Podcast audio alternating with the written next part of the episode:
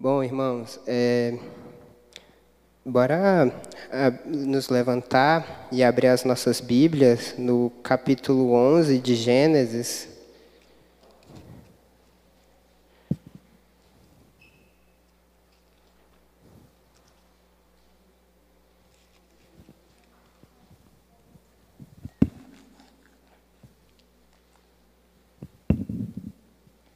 Amém? É do versículo 1 até o 9 que a gente vai ler. Houve um tempo em que todos os habitantes do mundo falavam a mesma língua e usavam as mesmas palavras. Ao migrarem do leste, encontraram uma planície na terra da Babilônia, onde se estabeleceram. Começaram a dizer uns aos outros: Venham, vamos fazer tijolos e endurecê-los no fogo. Naquela região era costume usar tijolos em vez de pedras e betume em vez de argamassa. Depois disseram: Venham, vamos construir uma cidade, uma torre, que chegue até o céu. Assim ficaremos famosos e não seremos espalhados pelo mundo. O Senhor, porém, desceu para ver a cidade e a torre que estavam construindo. Vejam, disse o Senhor, todos se uniram e falam a mesma língua. Se isto é o começo do que fazem, nada do que se propuserem a fazer daqui em diante lhes será impossível. Venham, vamos descer e confundi-los com línguas diferentes, para que não consigam mais entender uns aos outros. Assim o Senhor os espalhou pelo mundo inteiro, e eles pararam de construir a cidade. Ela recebeu o nome de Babel, pois ali o Senhor confundiu as pessoas com as línguas diferentes e as espalhou pelo mundo. Amém. Vamos abaixar nossas cabeças e orar ao Senhor. Ó Senhor Jesus Cristo, venho aqui, Senhor, te dar graças pelo dia de hoje, te dar graças pela oportunidade que aqui estou de falar da tua palavra, Pai. Graças te damos, Senhor, pois o Senhor morreu numa cruz por nós, carregando os nossos pecados, os nossos sofrimentos. E por isso te damos graças, Senhor. Pedimos, Pai, pela tua misericórdia. Tende misericórdia da tua igreja, Senhor. Conserva ela em santidade e ensina, Senhor, a se santificar todos os dias, Senhor. Também te peço, Senhor, pelo que o Senhor tenha misericórdia do teu servo. Usa ele para a propagação da tua palavra, Senhor. Cumpra toda a tua vontade, apesar de mim. Sei que não sou merecedor das tuas graças, mas te peço que o Senhor cumpra toda a tua vontade, Senhor. Te peço que o Senhor também venha estar abrindo os corações para a entrada da tua palavra e que ela venha estar nos moldando, nos transformando cada dia mais, Senhor. É, assim eu oro, te pedindo e te agradecendo te, te dando toda glória e honra. A ti seja dada toda honra, toda glória para todo sempre. Amém. É, como pode, podem se sentar? Como cristãos, devemos viver de um modo digno. E esse modo digno do, do Evangelho está em todas as nossas áreas da vida, inclusive como a pregação de hoje. A pregação de hoje se trata o cristão e as redes sociais. Para fazermos uma análise dos tempos de hoje, devemos primeiramente olhar para o passado. Por isso que eu trouxe um texto do, de Gênesis, né? Então é um texto bem do início mesmo, porque o hoje é um mero reflexo do que aconteceu no passado. E esse texto vai nos dizer muito sobre as redes sociais e como o cristão deve agir em meio às redes sociais. O capítulo 11 de Gênesis retrata um momento pós-dilúvio, onde é o início da grande Babilônia. A Babilônia é um dos maiores inimigos de Deus. Não que a Babilônia tenha poder para conseguir se igualar a Deus, Deus é eternamente soberano e Babilônia está debaixo da soberania de Deus. Mas a Babilônia é encarada como um dos maiores inimigos de Deus por conta que Babilônia é a raiz da idolatria. Foi por meio da Babilônia que surgiu toda a idolatria.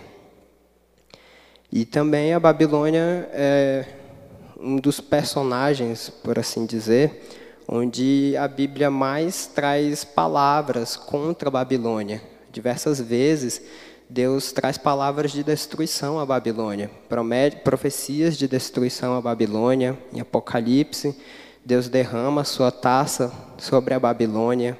Em Apocalipse, um anjo fala: caiu a grande Babilônia. Então, ela é simbolizada como um dos maiores inimigos de Deus, justamente por conta que ela é a raiz de toda idolatria.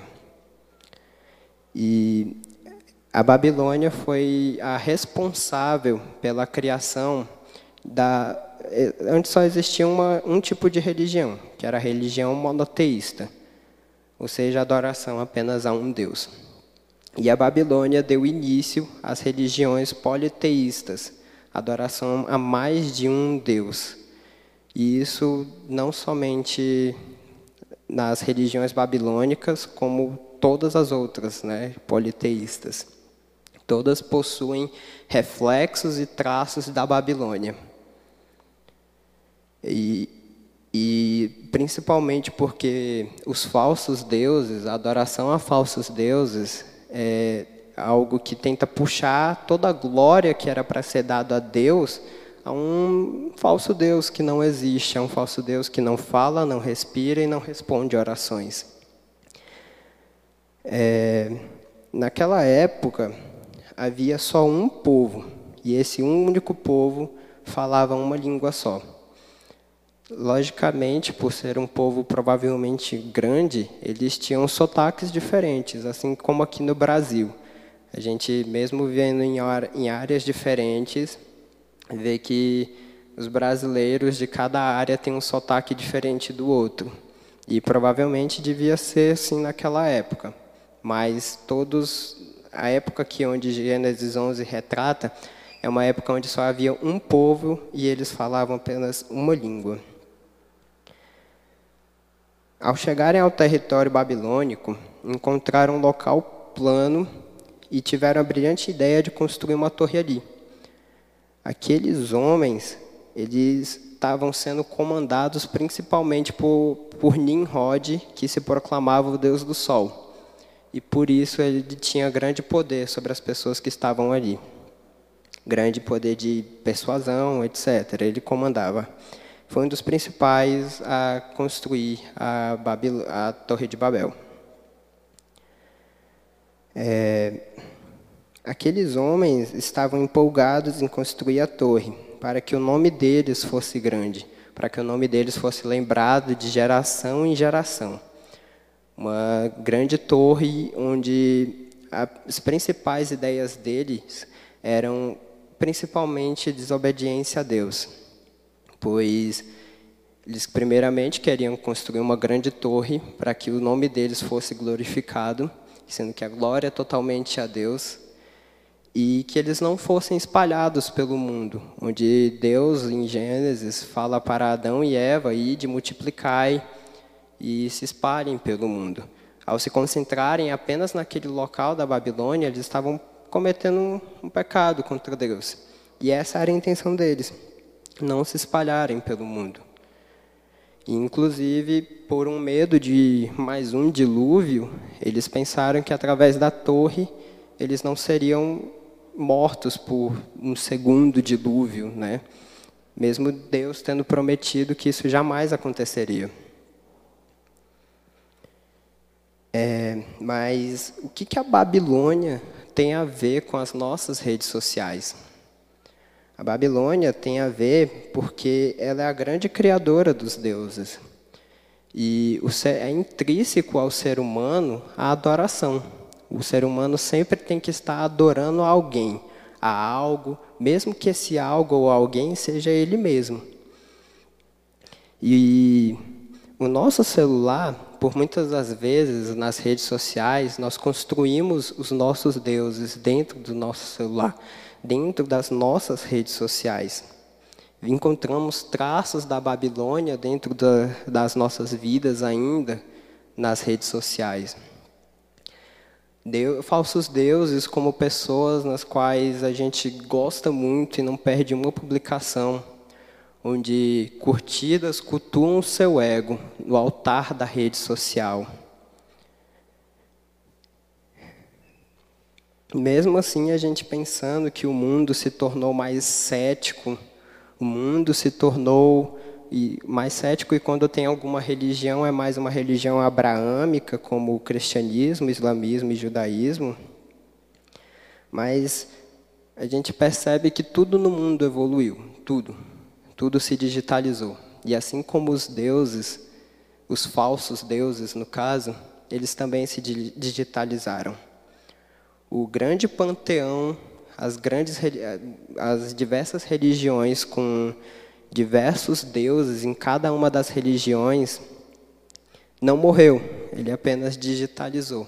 Está nas redes sociais, né? E, e eles são construídos por nós, são aqueles em que depositamos o, o nosso tempo, né, e tudo que há de nós em cima deles, quando esse tempo devia ser depositado apenas em Deus.